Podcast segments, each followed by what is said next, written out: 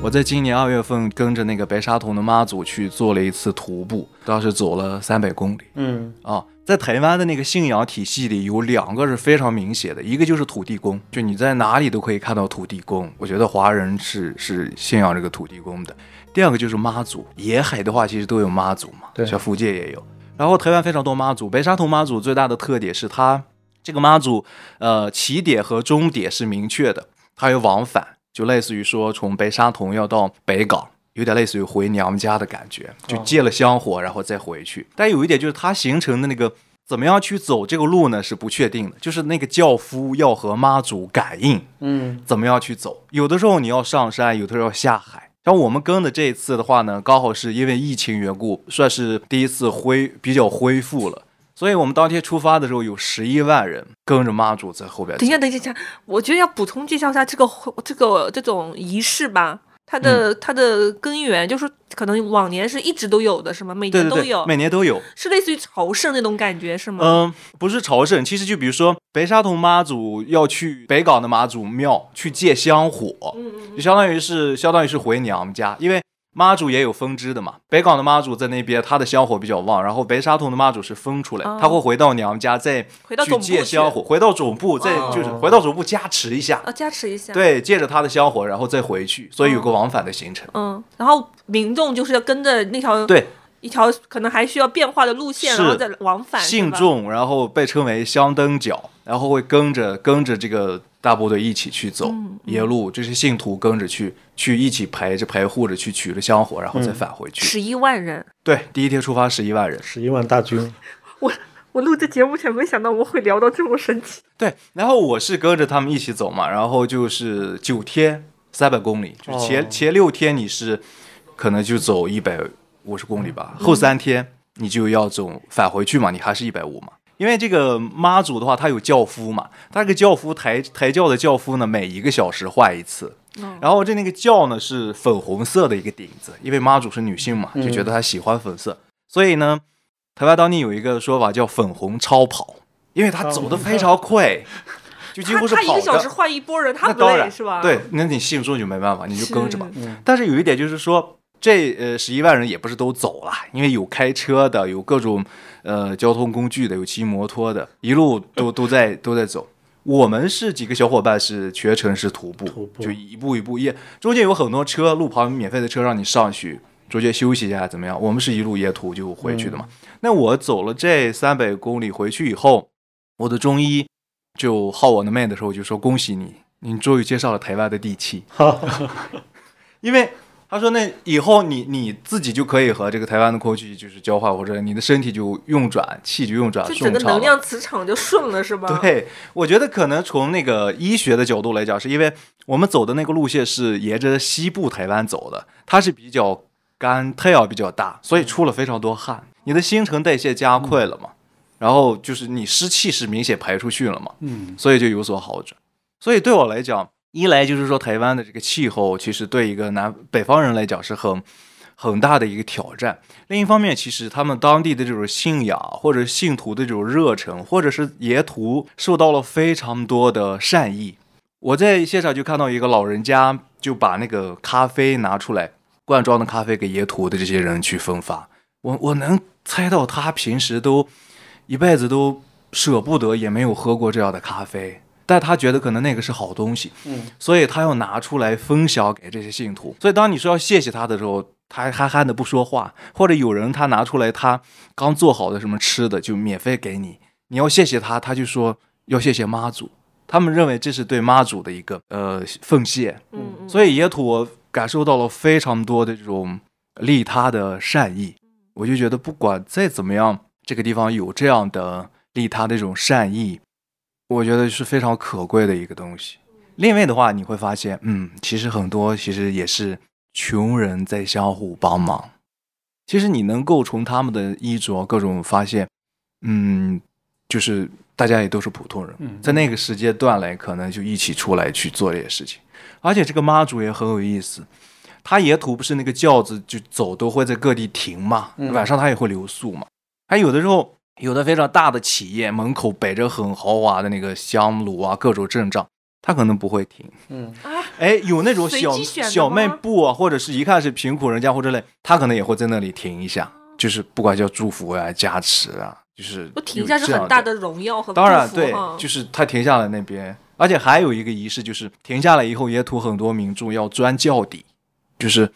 呃，其实很多人就在马路上就已经在那里跪着或怎么样，那个等着那个轿子然后过，好像觉得那样是会被祝福到，嗯，这个我所以他这个民间的信仰是你也有经验青海的经验吗？对啊，和我们那边很像的，在那些包括那些瑞兽，还有这样的对神灵的轿子下面，你穿过去之后就会得到祝福，哦，就会辟邪。嗯，然后像像他说的，比如说你经过一些地方的时候停下来，就是一种荣耀，你就感觉到被护佑了。对而且那个就像你说的教夫，他他真的可能是不由自主，这个应该是有一些有点有点原理的，对。对，然后他他可能哪怕精疲力竭，但是在当时他其实没法停下来，不管是心理还是什么的。对这个，所以我一听就会感觉很熟悉。但是对我来讲，这是非常哦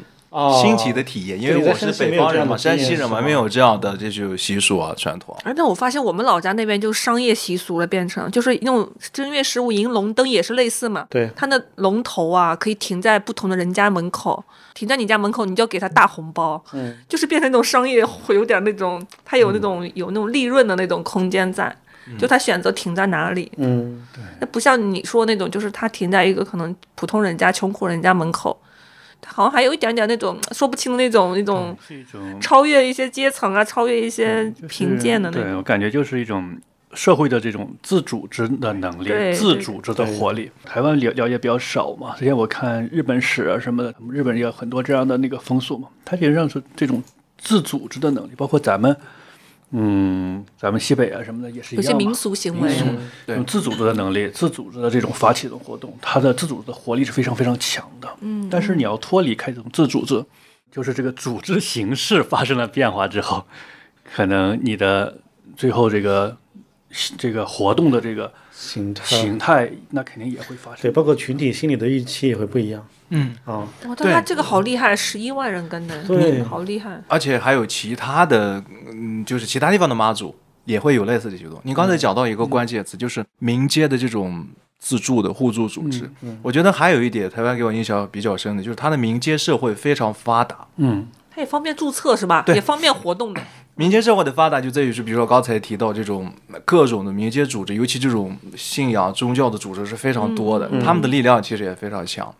还有就是，比如说，因为它庙宇非常多嘛，嗯，你去那个庙宇那个地方感受，你就说哦，那觉得就是人间烟火非常旺。它那个地方就是有点像一个公共空空对对对间、公共广广场一样，谁都可以进去。哎，你如果有心想放点香火钱，你放；如果你不放的话也没关系，反正那边有香有各种，你可以去那里拜拜，或者是说着就进去聊个天。我就看到很多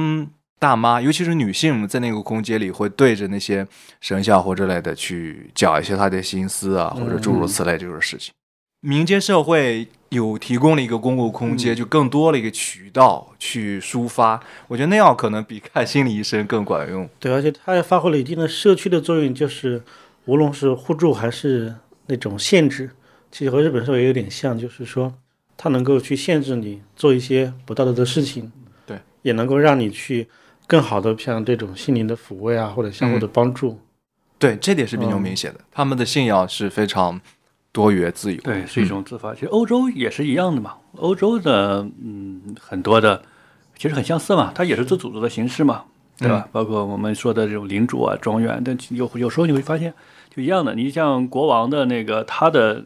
权力范围其实上是很小的，嗯，嗯，其他很多都是靠民间的自组织的自方式发的一种自发的方式。去解决各种各样的问题，各种各样的这种限制也好啊，大家互助也好，就是全靠这种自组自组织的方式。嗯，呃，现在西方其实也有很多的自组的很多的，对，哎，那这么一说，你的这个徒步其实是相当于是让让这片土地接纳了你。对，你有虔你你有虔诚的去真的去跪拜一下，或者是有许愿吗？就是接妈祖啊、迎妈祖的过程中，其实它是一个非常微妙的过程。我当时出发的目的呢，其实就是为了接生，就是因为我觉得走一走也好，然后出出汗。嗯然后没想到走到后来，我就发现有了变化。我的其中一个导演朋友，呃，等我我回来以后呢，就问了我一个非常直接的问题，就有点像你刚才提到的，我觉得他问到了一个本质。他直接问我说：“你跟着参加这个妈祖的这个事情，什么时候开始有了仪式化？”哎，就一开始我有点想问的就是这个意思。嗯一开始纯粹就走嘛。其实说实话，我走到第一天晚上，我就不想不想走了，我就想回家了。我查了一下手机的那个机票，呃，那个火车票，发现当天没有。因为你知道，我们当时就在火车站门口那个广场上打地铺睡觉。因为你想，那十万人浩浩荡荡走，那个到了哪个地方都是一个，其实是一个巨大的灾难，加引号的灾难。嗯，没有那么多地方可以接纳你，那你只能自己找地方嘛。我在火车站火车站门口睡觉，你想那是二月份，然后风沙吹过来，啊脸上都是土，我就觉得小腿肚又肿胀，觉得不舒服，我就想回去。我们起呃一起的那个小伙伴朋友，然后就给了我一点药，然后涂一涂，然后我就就就没有火车票嘛，就留下了。哎，后来越走越觉得说，反正你前边已经走了，那你要不就坚持下去嘛。嗯而且我一个朋友和我的嗯太太说，嗯，他肯定是那种能走完的人。其实这也是一种 很强大的这种心理暗示。包括我北京的中医朋友也说，嗯，你既然走的话，一定要走完。他虽然没明说，我想他肯定也猜到了，就是你走对我这个身体的帮助蛮蛮大的嘛。走到后来，其实我渐渐渐的就被路边的这些人就是感动到了，嗯因为野土你能想象到的所有的服务都会提供，嗯年轻人会拿着那个相机去那里帮你拍照，马上会出了那个就是类似于拍立得那个，就免费送给你。嗯然后医疗团队在路边已经在那里做好了，给你放松脚脚步啊，就是给你有负伤去怎么样处理。沿途早上就已经有那个热咖啡，各种水果，就是你你能想到的所有的一切都大家免费在提供给你，而且都是无偿的。他会很感谢你接受他的善意。嗯其中有一次我们非常晚的一天，有一家汽车修理厂的一对夫妻就是接纳了我们，然后我们在他那个修车厂竟然可以洗一个热水澡。然后呢，他等我们晚上睡着的时候，他凌晨四点就起来了，起来帮我们煮粥，准备早饭，而且还给我们每个人就是打地铺的头前边放了一双袜子。嗯他就觉得你走路嘛，你肯定就是袜子是很废的啊，就是那种善意让你觉得，就他也很感谢你，觉得你你很了不得，你在做这件事情，他们能尽绵薄之力也是他的荣幸。所以我后来再联系他，回去以后把我们的合照发给他，我想给他寄一点糕点，他说不用不用。还有就是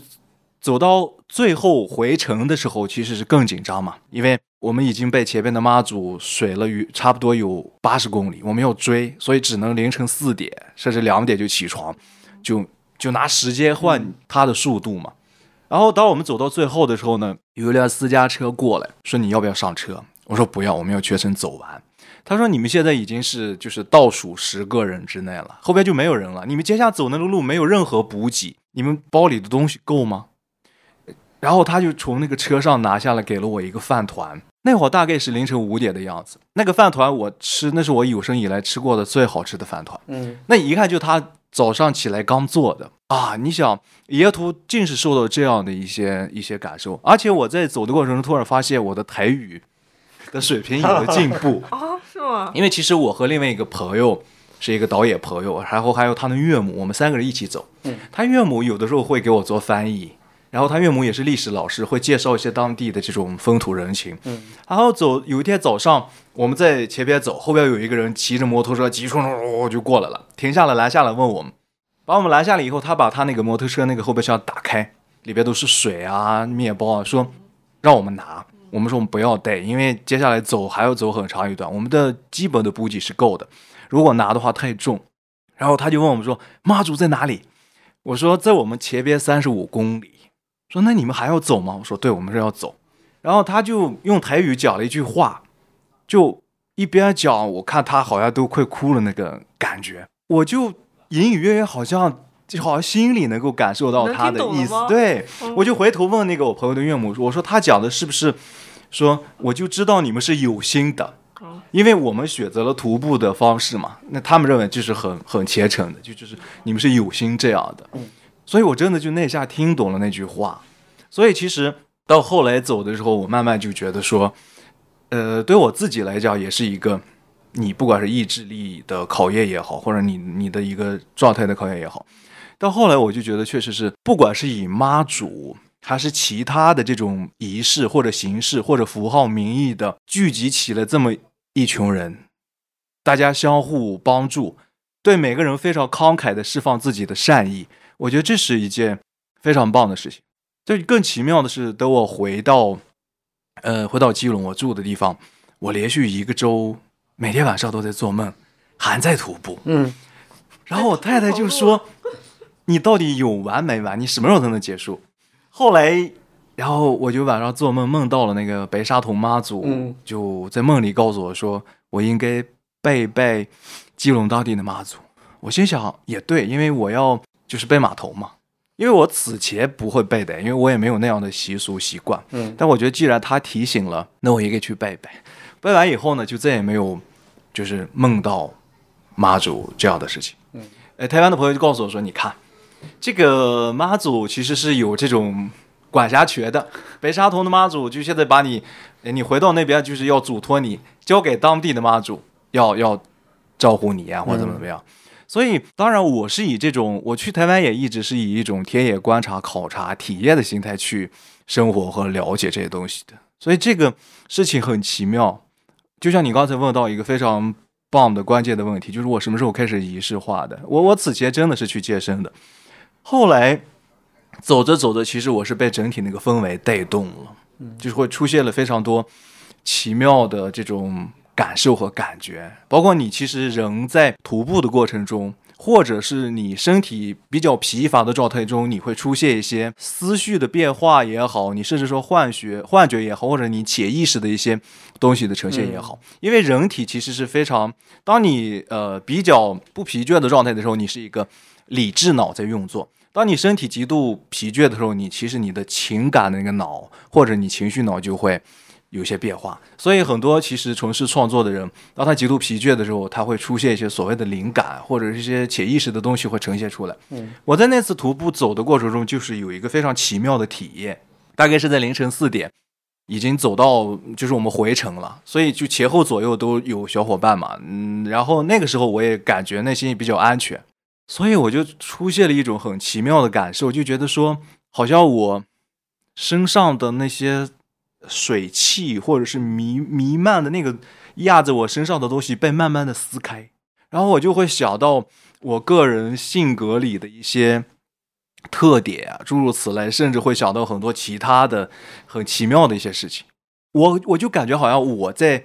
形成一个新的我，就是好像那个水汽被撕碎了，我也被撕破了，再重新重组，就非常奇妙的体验。那是我此生仅有的一个体验。但就是正当那个完全那个新的我正要组装成功的时候，小伙伴回头告诉我说：“嗯，咱们要睡觉了，该休息一下了。”然后我就停下来，我们就在一个停车场前边，然后我就打地铺睡觉。他们当然可能是休息睡着了，我就完全没有没有睡着，脑子就是在高速的运转。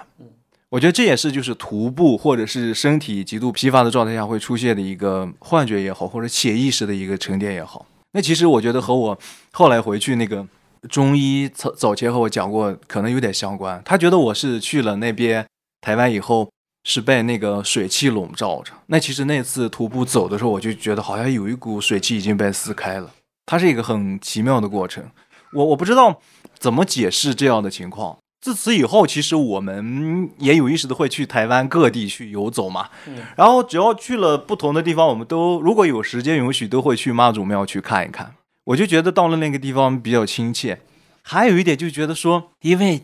妈祖太会选地方了。他选的那个庙所在那个地方，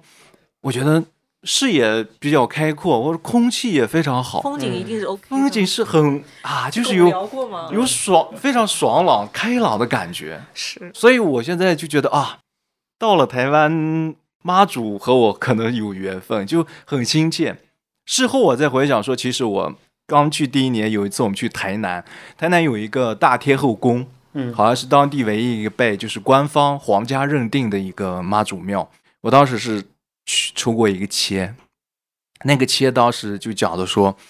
嗯、万里扬波，就各种送水，意思是我来这边是对的。但有一个前提，就是说要心平气和。我我当时看了这个签，完全不理解他的意思是什么，就我也不能接受，因为我可能有的时候性子也比较急。今年今年我在重新看那个云门的那个新传那个哦，剧的时候，我真正的理解了那句话，因为在那个新传里边有一个有一幕是渡海，就是唐山人，就是福建人要去那个台湾的话要过黑水沟，渡海的时候呢，就是非常容易死人嘛，十个人能活三个就不错了。在渡海这一幕里边呢，就是万里波涛有一个角色是非常非常定的，他就以这样的姿势在那定着。后来我想，那就是妈祖的形象，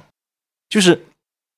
你你当你内心里是定的，有一个符号或者有一个信念立在那个地方，你自己能把自己稳住以后，你在这个波涛里就不会翻不会翻船，你就会活下来。所以我后来想，这可能也是一种提点和提示，就是像我们现在做的事情一样，像你们做的和我们做的一样，就是当我们把自己稳定住了以后，不管这个时代波涛如何喧嚣，其实你就不会翻船，就是细水长流，慢慢能把这个东西做好。所以我觉得它是一个比较漫长的一个，有点类似于自我重新再造或者是一个反反反刍或者反述的一个过程。所以这次徒步的话，对我理解台湾以及不管是妈祖的信仰，或者理解自身、理解台湾的这个风土人情，有非常大的帮助。就是这么一讲，让想起很多东西，包括像现代启示录啊这样的，就是啊，嗯，就是因为我们平时根本就没有这样的机会，完全走到一个自我的反面去重新考虑，对吧？嗯，其实有些新体验会有一些新收获。它是完全新的，对对对，尤其是如果之前接受太多的教育、太多的理性的那种教育熏陶，你会很抗拒这一种体验风格。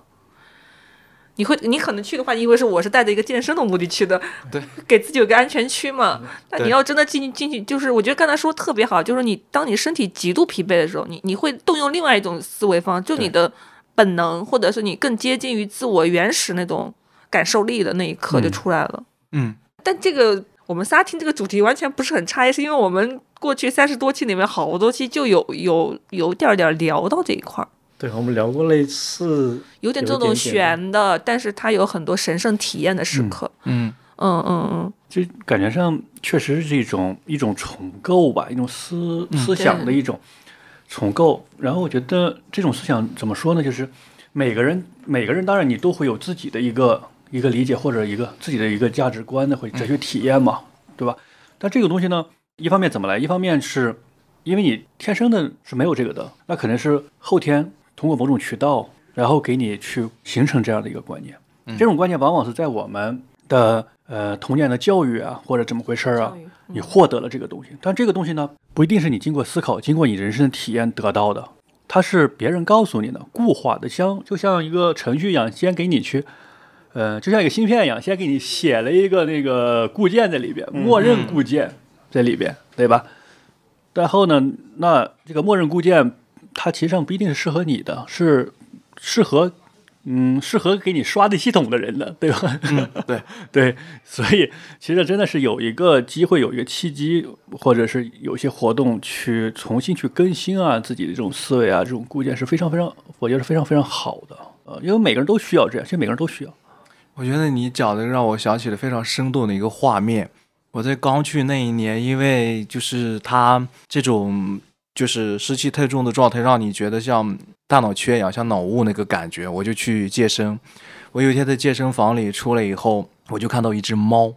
就台湾对猫狗是非常非常友善的。那只猫非常搞笑，就是那个居民把一只流浪猫就是抓进去屋子里给它吸那个猫薄荷，就有点像给猫吸毒、吸毒一样。然后那天太阳特别好，然后那个猫就靠在那个墙角，头在那耷拉着，就感觉一方面他在享受那个吸那个猫薄荷那个惬意，另一方面我感觉他在那里好像宕机了。我当时就想起了我自己，就是我到了一个新的陌生的地方，我完全就宕机了，嗯，一下停住了。你此前的那些所有的信息，你的状态到了一个陌生的新的地方，它的信息密度又那么那么那么那么的高，这些密度包括它的自然、它的地理，我突然就宕机了，我就停在那里，就觉得很难受，很难受。我当时的人生的状态其实也那个样子。那你还是挺了将近一两年，还是挺不容易，因为其实有点相当于没有真的扎扎根于那个地方，没有链接上，是不是有点没有链接上？是的，是的，你你对你所谓的这个初始的文化和另外一种文化，可能就是这种这种不 match 那种感觉，是吧？嗯为什么有这样？对，这才是一种真实。我觉得是真实。其实我们的想象好像是我到一个地方马上就融入适应，那是理想状态。其实你会发现很多就没有融入的意识反而，所以你就意识不到需要融入，是的，是的，对吧？对就观光客也是这样嘛，走一圈儿我走了也无所谓。观光客的嗯你观光客的心态，他不你肯定是难受。我现在的这个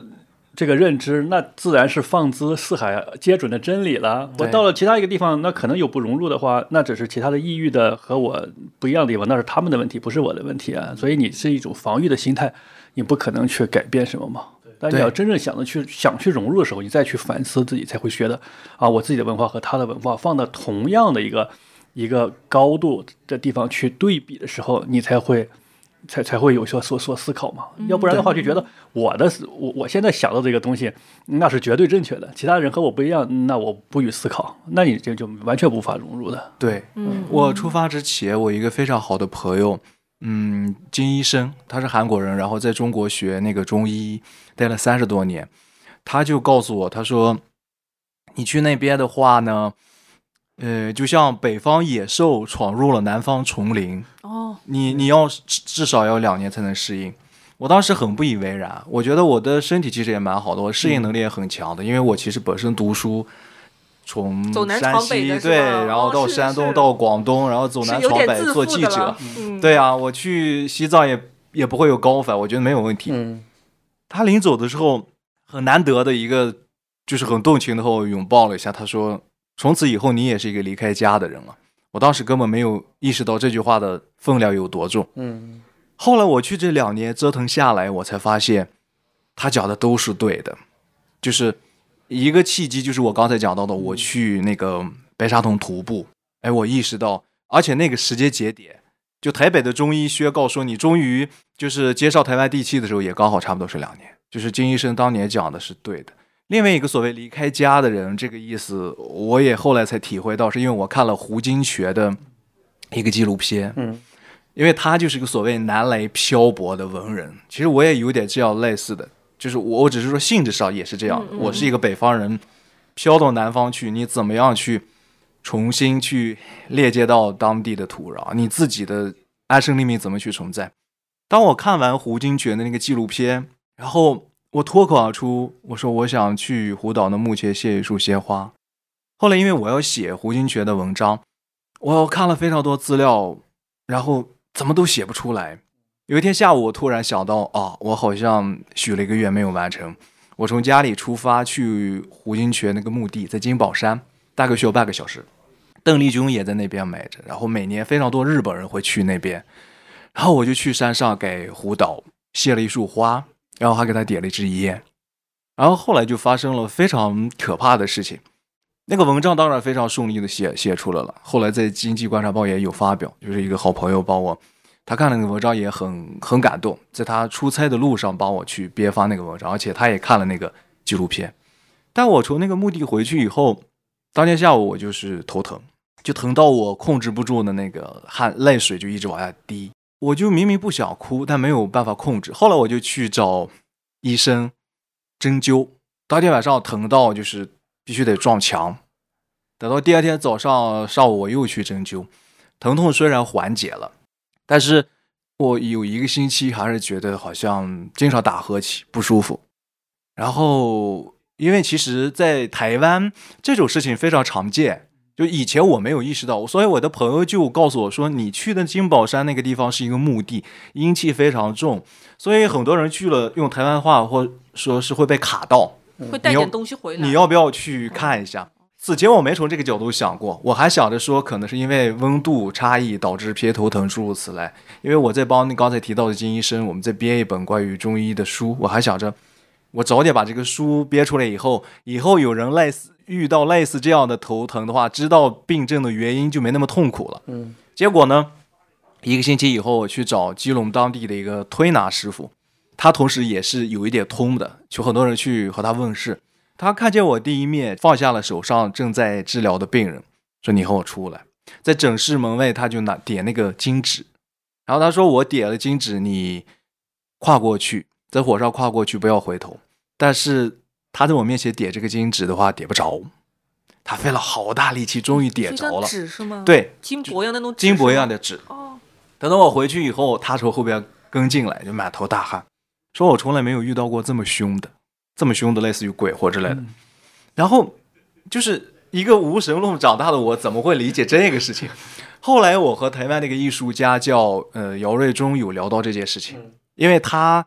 用了大概六七年的时间把台湾走透透，去拍了很多巨大神像。然后我在他的工作室里和他聊这件事情的时候，他当下马上从他的桌子上取下了一段藏香，点着了。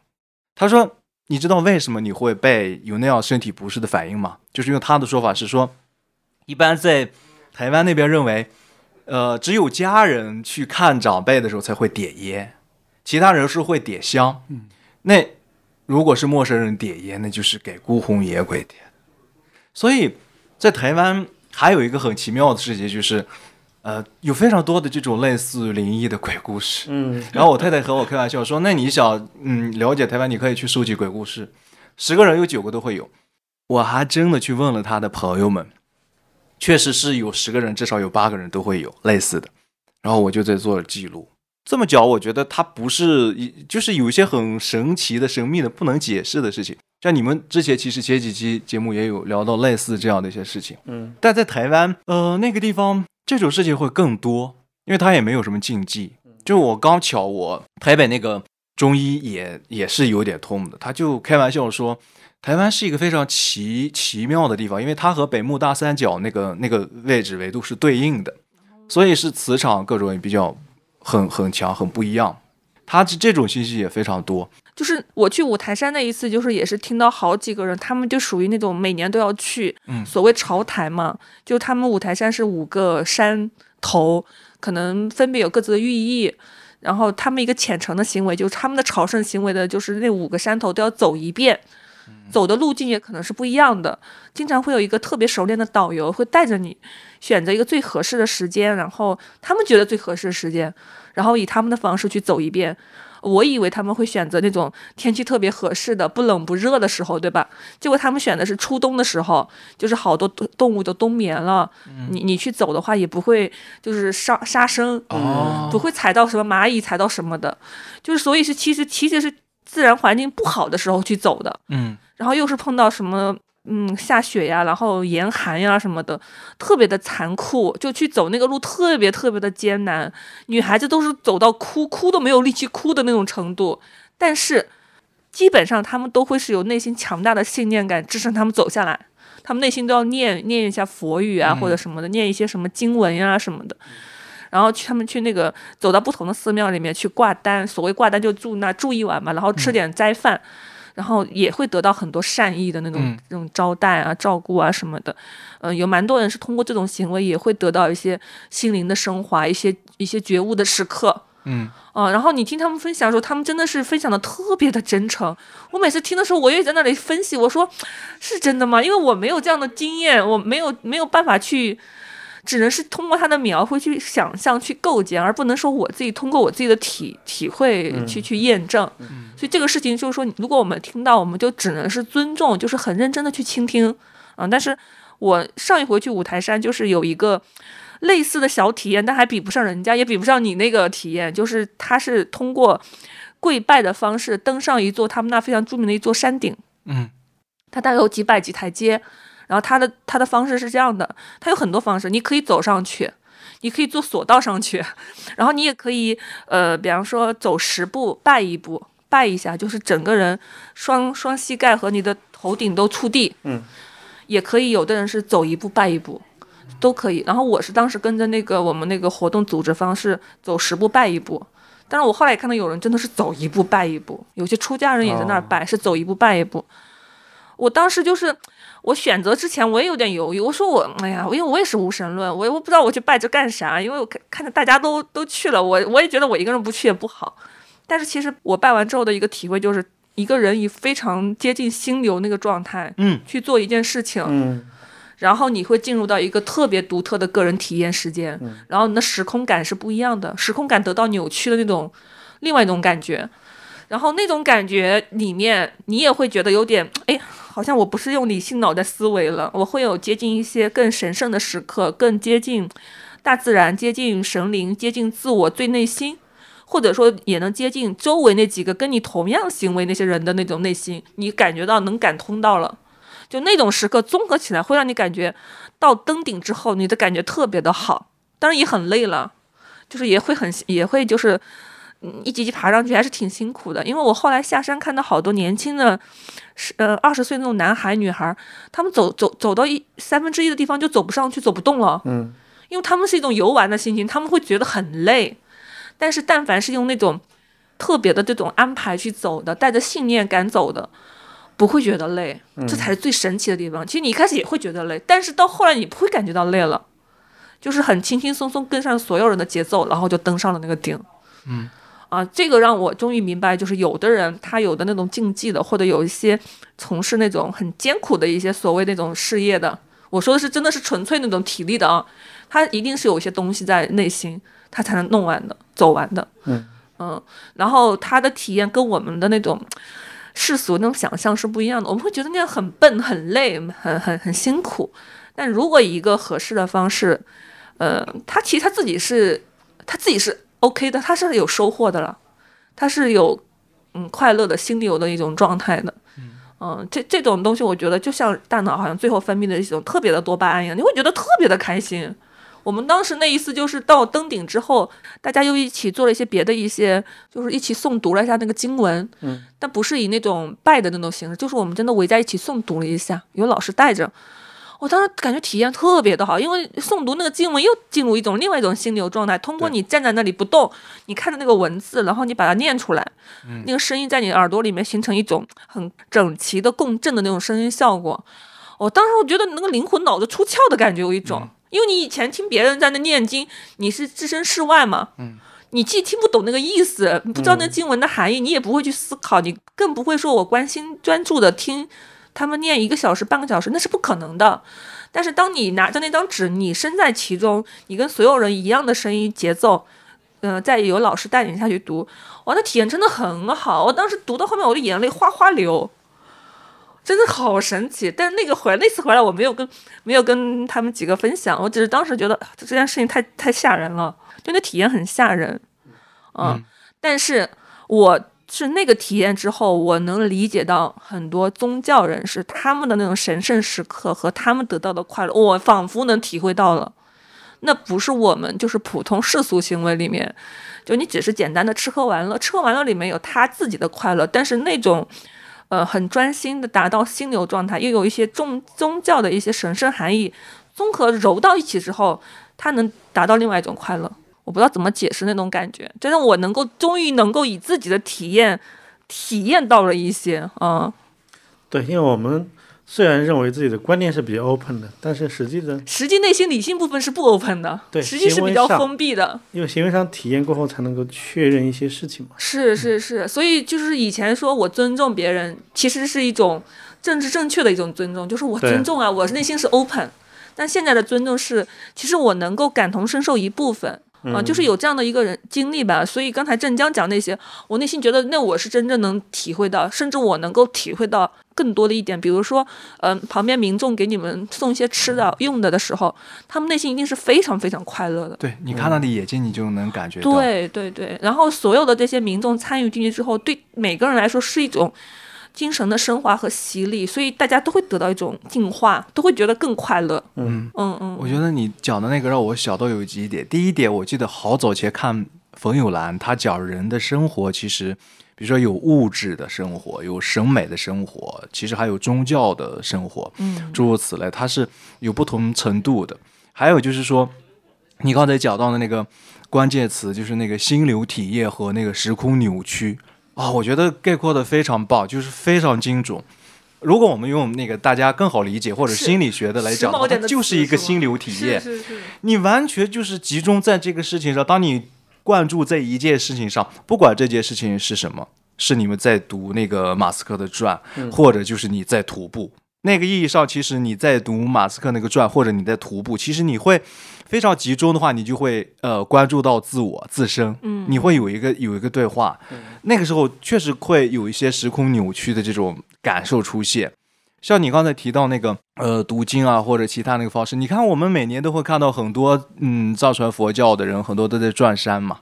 我刚才提到那个嗯那个金医生，他其实每年都会去西藏那边去做义诊，他也会去转山，嗯嗯嗯。然后在高原上徒步，他也会出现一些非常神奇的这种体验。嗯那回到我们刚才讲到，可能就是身体极度疲乏，他那个呃理智脑失控了以后，会出现一些情感的变化或者心流体验，这个是非常非常神奇的一些一些体验，嗯这个是很很好玩的东西。嗯像我，比如说我在那边会看到，呃，路旁突然有一个血盆大口张开了，然后手拿着一瓶饮料给你递过来。我后来才知道，因为他们其实是一些苦工啊，就是做苦工的人，他们为了提神，他们会吃那个槟榔，啊，所以那个是血红的嘛都。嚼成那样。对他手里给你的那个就是一些功能性饮料嘛，嗯，那他认为那是，所以他们每个人都把他们认为最好的东西给到你。很有意思了。对啊，你就看他们的眼神，你接受了以后，你和他说谢谢，不等你和他说谢谢，他就在和你说谢谢了。就是好像大家真的是用嗯以反正是以一个名义，不管是什么样的名义，很慷慨的释放自己的善意。我觉得这个也是很很奇妙的一这个点。好啊。嗯哎，我我其实想，刚才有一个地方没问，就是十几万人是相当于是护送马主回去，然后再陪他回来，所以你们相当于一起积功德，是这个意思吗？啊对，所以那些路边的民众会觉得你是在帮他们一起在做这个护送这么伟大的一件重要的事情。对他觉所以他是一个得你这么辛苦，这么虔诚，我只是送一点吃的，我真的没有付出太多，是吧？在那个一那一刻，你已经是神圣的一部分了。你是一部分，对你已经是这个仪式的一部分了，你已经是和这个妈祖连为一体的一部分。是是是，你整个人的生命都得到一种往上走了一层的感觉，是就走路的意义也不一样了，在那对些天里面。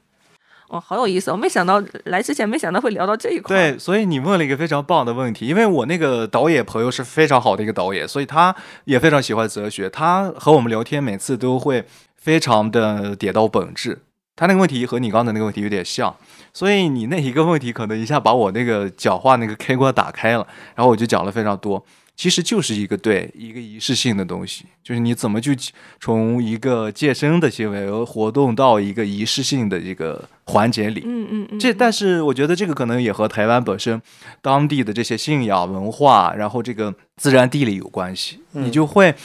很自然的好像就融入在那个氛围里边去了。哦，我的一个理解就是，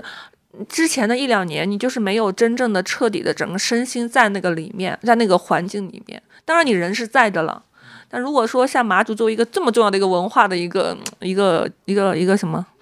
对象，一种嗯信仰的对象，也是这种就是整个社会文化里面的一个很重要的一个一个缩影吧。嗯，你如果投身进去，你关注到了，然后你内心就是不管接受到什么程度了，这说明你在别的很多层面也在接受这个整个这个土壤，整个整个社会环境，就你更真正的 open 接纳，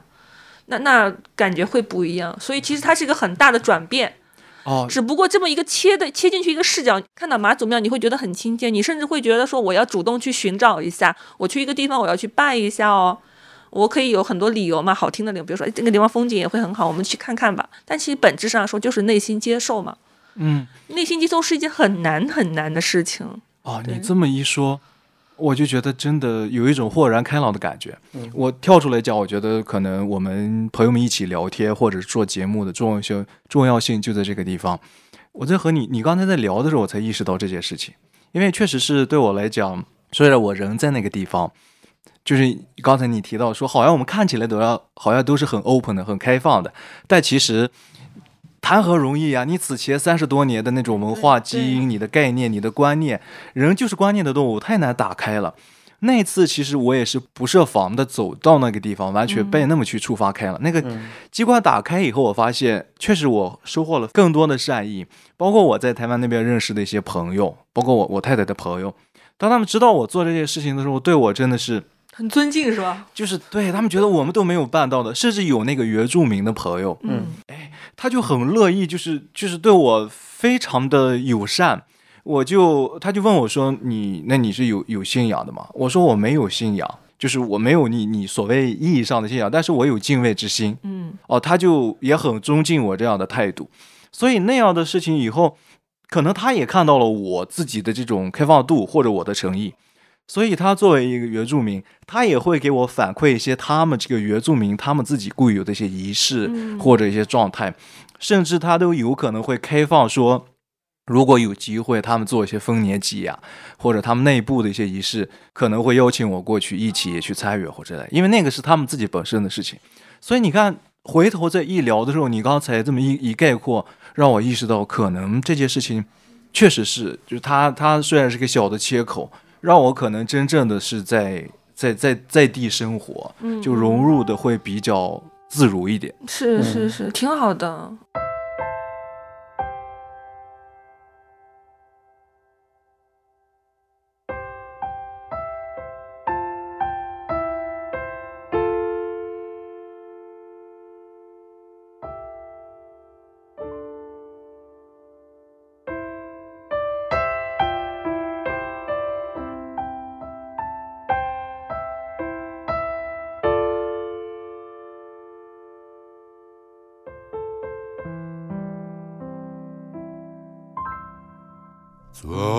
短短几个春天，又有多少多少夏日？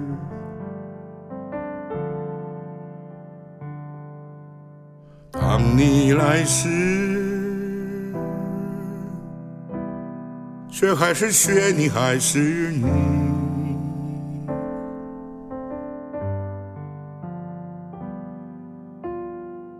一宿之后，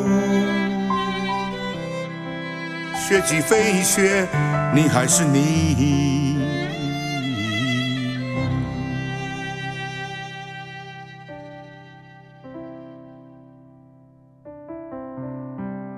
制造零下十年的经验。当第一颗流星突然聪明，年来今天，雪还是雪，你还是你。你来今天，雪还是雪，你还是你。